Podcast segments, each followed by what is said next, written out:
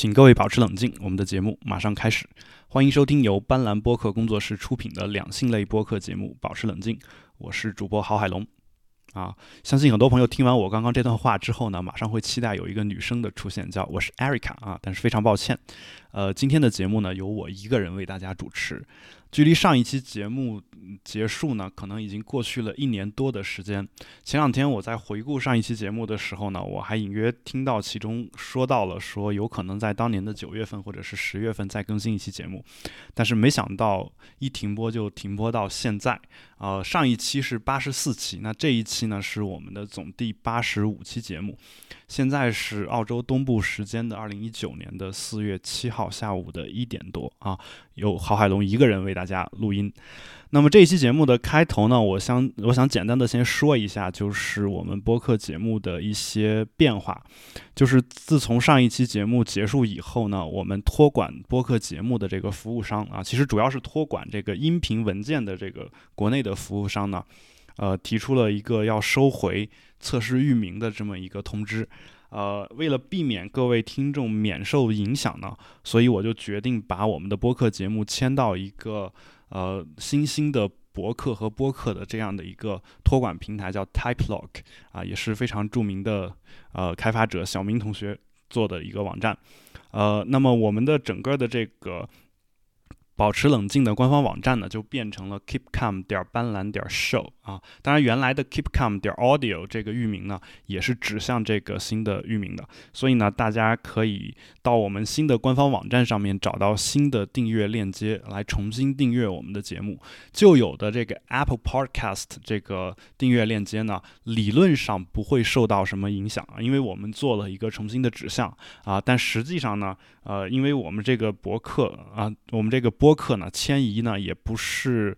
这种事情呢，也干了不止一次两次了，所以每次迁移其实会出现一些这种比较大的问题，所以我的建议呢就是，如果大家收听有问题的话啊，请务必重新订阅一下啊，你在我们的官方网站上面呢是可以看到。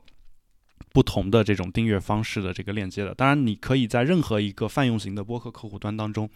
添加我们的 RSS 来直接订阅啊，这个呢应该是最为保险的一个订阅方式。呃，与此同时呢，我们的呃另外一档节目就是保嗯比特新生这个节目呢，其实也做了类似的一个迁移。新的比特新生的官方网站同样是 Bitvoice 点儿呃斑斓点儿 show 啊，当然原来的 Bitvoice。点 x y z 这个域名呢也是可以使用的，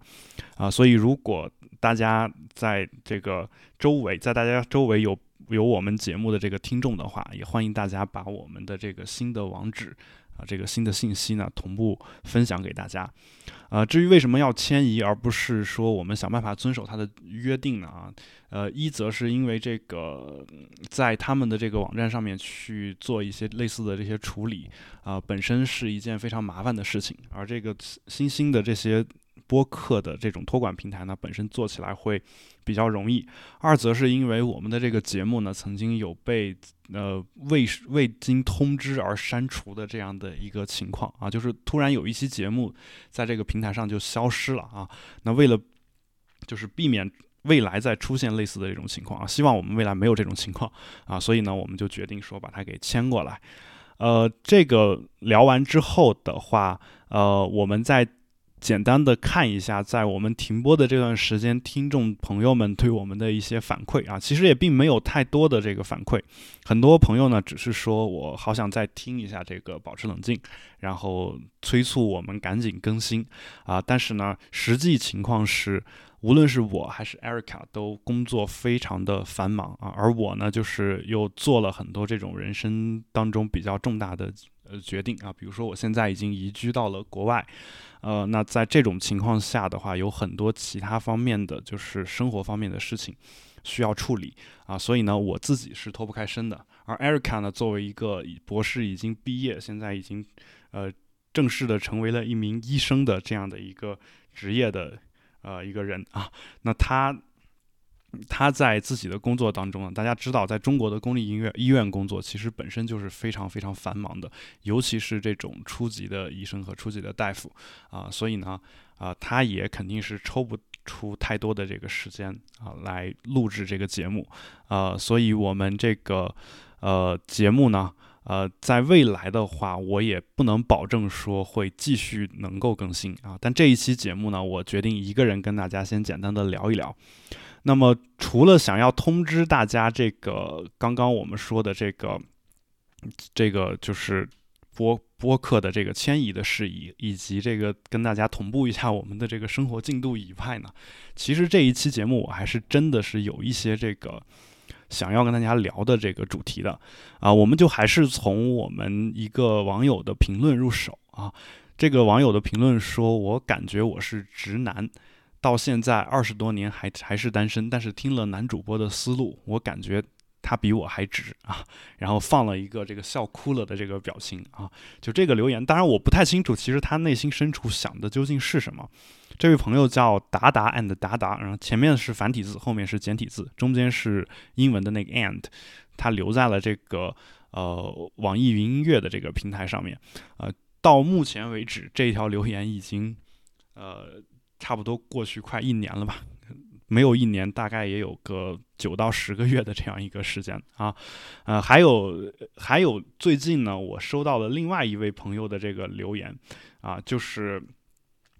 针对我在豆瓣阅读上发表的那那一篇长篇小说，呃，少年阿成的一个留言啊，里面有一句话我也印象非常的深刻，叫做充满了。直男式的自恋啊，直男式的自恋啊，这个“式”的用的是那个好像什么什么式的那个词啊，这个呃相似的“似”就那个字啊，那个字呢好像在这种情况下是读“式”的啊，反正最近这个中文的呃拼音拼读呢发生了很多的这种变化啊，所以呢。我也不不太清楚哪一个读音才是正确的，但这两个留言当中让我看到的一个关键词是什么呢？啊，第一个留言当然就是他可能有一种调侃的邪谑的这样的一种呃心态在里面，我觉得也无所谓，而且我很开心，因为我本身就是一个直男，这个听我常听我们节目的人应该都是知道的，而且啊，这个也。没有什么好不自信的啊！虽然现在“直男”两个字一旦说出来啊，虽然你是直男这个事情本身没有什么太大的呃，就是可以争论的点啊，但是一旦有人当着你的面儿把这两个字说出来啊，那么你就会觉得可能是有一些问题的。就好比呃，在国外的时候，我曾经听说过一个故事，就是有一个朋友在这个呃买面包还是买什么的时候呢。啊，没有排队啊，或者说其实不是他没有排队，而是，呃，有一个外国人认为他没有排队啊。在这种情况下呢，呃，那个外国人对着他说了这么一句话，叫做 “typical” 啊，“typical” 这个词其实是典型的这样的意思。所谓的典型，就是啊，一般人是什么样的一个状态啊？大家注意，“典型”这个词其实指的是什么？指的是大多数人的这个状态，叫做典型，就是正常人啊，叫典型。但是 typical 这个词在那个语境下面说出来是什么意思呢？啊，意思就是说你作为不排队的人，你是一个典型的中国人啊，就这样一种感觉啊。那这位朋友呢，可能就会觉得说他受到了哦侮辱，受到了歧视。那我觉得现在“直男”这个词呢，其实有一点类似的这样的一种感觉啊啊，就是当大家都知道自己是直男或者直女啊。的时候呢，其实没什么太大的问题啊。但是，一旦有人当着你面说出来，告诉你你是一个直男，啊，那就会有一些就是让你不舒服的一些点。这个不舒服的点呢，在我刚刚讲到的第二个留言里面，其实是有所体现的，就是他说充满了直男式的自恋。那么，其实我看到这个留言的时候，我是一个具有特别呃具有反省精神的这么一个人。我一看到这个词的话，我就在想说，那究竟什么是直男式的自恋啊？就是什么是直男该拥有的那种自恋啊？那我想了很久啊，自恋这个东西呢，我们其实都是知道的啊，而且我认为它是一种人类所共通的情感啊，这个很容易理解，因为不管你是谁，当别人说你不好的时候啊，你都会觉得难受。那这本身就是一种自恋，而当别人继续说你还挺自恋的时候呢，啊，有很多同学听了也不是特别的舒服，也会觉得说，啊，好像还是在说我不好。那那其实这个又恰恰证明了我们其实每一个人都会有一点点自恋，因为你自己的东西呢，你不太希望别人说它不好啊，会有这样的一种东西。那这个是我对自恋的定义。那什么叫做直男式的自恋呢？啊，我思来想去，我不觉得作为一个直男，他的那种自恋的方式会和人类当中其他性取向的人他的自恋方式会有什么太大的一个区别啊？这个我因为我觉得一个直女她自恋也是这个样子的啊。那么这些前提有了以后的话，那我觉得所谓的直男式的自恋，是不是说你作为直男又是一个自恋的人，那你就是直男式的自恋？啊，而直男在这个嗯现在的这个社会当中呢，可能又不是一个特别好的这么一个词啊，就已经说直男坏话，已经也变成了一种类似政治正确的东西。那这个时候呢，啊，就直男式的自恋听上去就又特别的那个让人无助或者是纠结啊。当然，我能够想到的跟直男相关的自恋的一点呢，就比如说很多人评论金庸的小说，说这里面的男主角。啊，就都会就是一所谓一见杨过误终身啊，就是只要是这个姑娘见到这个男主角，那就都会喜欢他。那他要这个点呢，也是目前很被很多人所批评的所谓的直男癌的思维的一个点。但是呢，这个点也让我想到一件事儿啊，就是如果说一个直男啊，就是。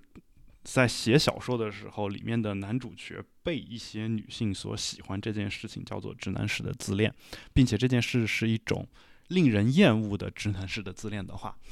那么，那么一个直女，一个直女啊，她写一个小说，然后里面的所有的男主角都男男的，或者说里面有一些男的喜欢上了她，这个算不算直女式的自恋啊？我相信同样的道理，它是算的。那同样呢，我不知道，呃，就是大家周围有没有这种呃是 gay 的这种朋友，或者是 lesbian 的朋友啊，就是这种同性恋的朋友。如果有的话，你们观察一下他们的那种自恋啊，就是好像跟直男式的自恋也没有什么太大的区别。就比如说一个男同性恋啊，他他写一个小说，他觉得另外一个男的喜欢上了他。那我能不能说这是一个弯男式的自恋？弯男式的自恋。那同样道理，那比如说一个 lesbian，一个拉拉啊，然后他喜欢一个，他写一个小说，有无数的女的喜欢上他，那这个算不算是一个弯女式的自恋啊？那我的我想说的是什么意思呢？我想说的意思恰恰是说。啊，我其实并不觉得说直男式的自恋这个说法本身有什么问题，而是说如果你觉得这个直男式的自恋是可以成立的，这个说法是可以成立的，那么我认为它跟直女式的自恋和弯男式的自恋和弯女士的自恋这些之间呢，它都是。平等的，它并没有说哪一个自恋就比另一个自恋更为高尚，或者是更为不堪的这样一种对比。那同样道理呢，其实让我想到了另外一件事儿，就是关于除了自恋以外呢，现在还有另外一个说法叫做直男式的审美。直男式的审美，那这个直男式的审美指的是什么呢？啊，我其实也并不知道啊，我其实也并不知道啊。当然，之前跟 Erica 在做节目的时候，他曾经提到过一个。呃，最近特别火的一个说法叫做什么“黑长直”啊？但这个最近也最近了好几年了，就是喜欢这种啊黑头发、长头发、直头发这样的 女的，这个叫做直男式的审美啊。那么我其实可以推而广之，就是有就是作为一个直男在看一些女性的长相的时候呢，他会有一些这种刻板的说这就是长得好看的，比如说我觉得这个你。呃，比如说有一个直男，并不一定是我，就是说有一个直男，这个他会觉得说有很多女生染这个指甲就特别的难受啊，他觉得还是不染指甲比较好啊。这个呢，或者说素颜比较好。当然，我们都知道这个现在很多女性素颜其实也是有很多这个妆在上面的啊。这个我们先不论啊，就呃很多男的喜欢喜欢这样的一些呃女性，那你可以把它当成是一个直男式的审美啊。那么我们。见到一个长得比较漂亮的姑娘，我们内心深处是产生了这种爱慕之情啊！你也可以认为这是在直男的心目当中，觉得这个女性是美的啊，就有这样的一个呃，你这样说的话，我是可以认可的啊。但是呢，在我认可了以后，我同样道理，我发现一个问题啊，就是其实我们这个。这种审美啊，也并不不见得啊。当然，我不是说我就喜欢黑长直，因为我觉得也挺无聊的。我只是举个例子，我我是觉得说，我们这种审美也并不见得有跟别的审美有什么高下优劣之分啊。比如说我的一个拉拉的朋友啊，前两天刚刚才在 Twitter 上好像跟我说过一个事情啊，就是说，呃，他好像呃是因为喜欢《倚天屠龙记》里面的周芷若啊，才喜欢上的啊，这个才发觉自己是喜欢女性的。啊，那那那个时候，他指的周芷若指的是高圆圆饰演的那个周周芷若。那高圆圆其实是被很多直男所奉为女神的一个人啊，就是不管怎么说，很多人是承认她是一个非常漂亮的人。那是不是可以认为这是直男式的审美？那如果你你觉得说你的梦中情人就应该长这个样子的，这个呢，可能又会被斥为叫做直男式的意淫。那这些我们姑且都承认。那作为一个拉拉，他看到一个长成像高圆圆这样的女性，心生爱慕的时候，那么我们是不是也可以说她是一个拉拉式的意淫呢？啊，我相信啊，就是我如果愿意承认这一点，我的那位朋友也愿意承认拉拉式的意淫这样一个说法，这个都是没有问题的。啊，在我们都承认的情况下，我我觉得这些审美啊，这些意淫呐，这些所谓的自恋呢，互相之间其实都不应该有高下优劣之分。啊，那么我觉得这是。我想表达的一个点啊，当然进一步的说，你想，我想再表达一个什么点呢？就是其实这种所谓的笼统的这种直男式的思维、直男式的自恋啊、直男式的审美、直男式的意淫等等等等这样的一些笼统的说法，其实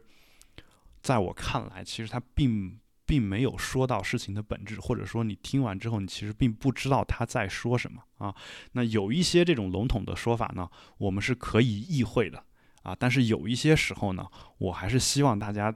在意会的同时，也进一步的去想一想，就是这背后究竟他想说的是什么。想说的是什么？就好比在国外啊，很多人说这个，呃，这中国人怎么就经常不爱排队这个说法啊，或者说我们说意大利人啊，经常过马路也闯红灯，这些当然都是刻板印象啊，都是刻板印象。就是当你把它笼统的当成一个总体去说的时候呢，那么你其实是说不到这个事情的本质的。啊，那么我对于这样的一个评价，我其实一点都不生气。原因很简单，因为当一个人说直男怎么怎么样的时候，我不觉得他是在说我；当一个人在说中国人如何如何的时候，我也不觉得他在说我。因为中国人是一个太笼统、太含含混的概念，他一旦把它当成是一个集体的名词去讲的时候呢，其实讲的是一个整体呈现出来的特征，它跟每一个个体是有区别的。而事实上，无论是直男还是中国人，还是意大利人，还是哪一个国家的人，他内部的这个差异有时候比这种和外部的差异还大啊！就是你找一个直女和有找一个直男，或者找一个弯女找一个弯男，这四个人摆在一起，他们之间互相的差异可能还没有直男内部两个人差异大啊！所以呢，我个人倒觉得，在谈论到审美啊，谈论到意淫呐，谈论到自恋呀这些的。人类共同拥有的这种特征的时候，大家可以在有一些时候忽视一下性别，而重点看一下你究竟谈论的是哪一个个体，就是这个人他是怎么样的，而而不要就一上来就扣一个这种大的帽子，我觉得没有意义啊！就扣帽子这件事儿太简单了，就是扣帽子是呃最容易学习到的一种啊对别人评价的一种方法啊，就是你。花五分钟，你就会能学会怎么给人扣帽子。这个事儿太简单了啊！这事儿太简单了。但是，反过来说呢，正因为它是如此之简单的一个东西，扣帽子的事的这种评价，其实并没有什么太大的意义啊，并没有什么太大的意义啊。当然，如果你本身内心深处又想的一些别的事情的话，那么咱们再另说啊。但顺着这个思路呢，我想到了另外一个啊，就是之前我曾经看到过的一个节目，就是。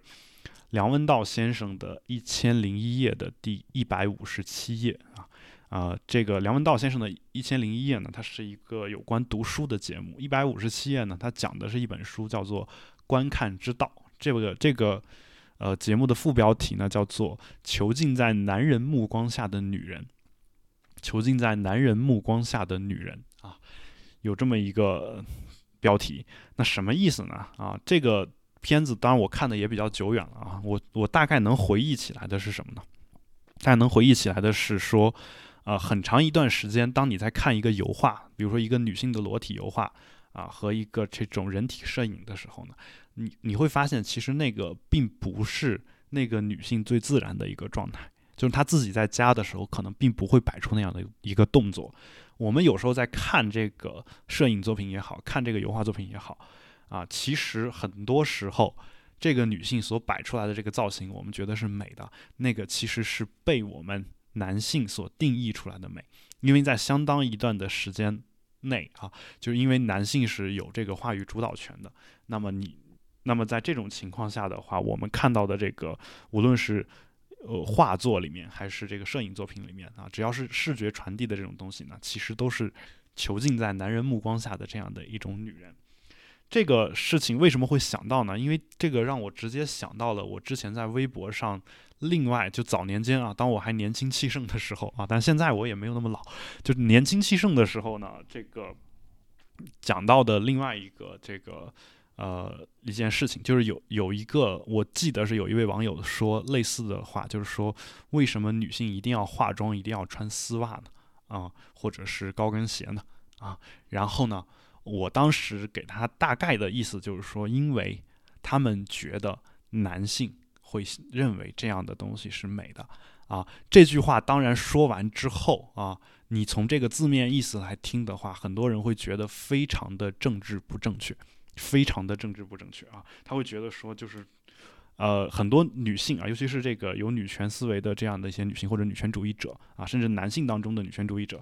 他会直接上来反驳说，我们穿这种衣服是为了自己好看，我们并不是为了取悦男人啊。这些道理呢，我都是能够接受，都是能够懂的啊。但是只是说，大家在批评的时候，能不能先理解一下我说这句话究竟是什么意思？我说这句话的意思，其实就是说，其实是在讲，跟梁文道的这个节目当中的所讲的这本书里面讲的是一样的一个道理，就是其实是我想说的是，啊，之所以很多事情啊是现在这个样子，是因为女性活在了这个男人的目光之下，才变成这个样子的。比如说高跟鞋这个事情，啊，我个人是作为一个。呃，支持女权的这样一个形象存在，去反对高跟鞋的，因为这个事情对健康并没有什么太多的好处啊。但是呢，我我也尊重说一个女性觉得这个东西好看，我选择选择去拥有它，选择去穿它，这个都没有什么太大的问题。但是我只是说，在文化的这个发展的角度来说的话，呃，其实呃很多这种女性身上就是被认为美的东西，它其实是。原来是出自于男人的这样一个定义。我当时回那条微博呢，因为当然微博本身篇幅有限啊，回那条微博我本来的意思是说，希望大家能够意识到这个问题啊，然后想办法啊。当然没有，我没有那么崇高的理想，但是我我的我的想法就是说，在这个至少在当时对话的那看到那个对话那几个人能够想一想这个背后的问题啊，然后如果能够说改变一些想法的话，那是最好的啊。但是呢，这件事儿呢，就其实就引起了很多人的这样的一些误解，他会认为说你就是一个直男癌或者怎么怎么样啊。那所以这个有时候，呃，反讽啊，或者说说反话，或者说这种，呃。用这种比较短的篇幅去说一件事情呢，在网上是非常危险的，因为每个人都会有各种各样的不同的这样一种解读，而且呢，他解读完了之后呢，可能直接是拉黑了，然后也不会再听你解释。啊，这是我要说的另外一件事儿啊。当然，这个顺着这件事儿呢，我又想到了最近我看到的有台的一个主播李如一先生啊，就是他在他的一天世界的会员通讯里面讲到的一件事儿啊，就他在一九年三月。十六号的会员通讯里面，呃，这个会员通讯的标题叫做“下一个时代”啊，里面有这么两段话，我想简单的说一下啊，呃，给大家读一下吧。啊，下面是引用内容啊，艺术背后的原力在很长一段时间里是宗教，在二十世纪，尤其是下半叶，可以说是性欲，当然是男权主导的。现在这原力被全面否定了。Me Too 是当下最激进的运动，因为它所质疑的是一种相当本质的东西。它也不只关乎女人的权益。在新的纪录片《Living Neverland》里，被迈克尔·杰克逊性侵过的小男孩长大成人，现身说法。Jason k o r t k e 说，他看后无法再以同样的眼光看杰克逊的音乐杰作。啊，我刚刚引用的这是两段两段他的这个会员通讯里面的这个事情啊。那么这里面呢，其实就暗合了刚才我讲到的那个囚禁在男人目光下的女人啊，很多这种油画作品里面体现出这个女性的这个样子，女性的这个样子，它本身其实就是一种啊囚禁在男性目光下的女人。但是呢，这里面也确实有很多很多的这种。艺术杰作啊，而艺术这个东西本身，很多时候它都是跟政治正确相违背的啊，政治正确相违背的啊，所以呢，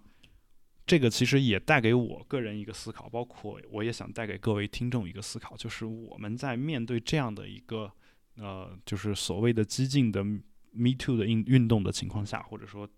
在平权运动风生水起的这种情况下，我们应该怎么去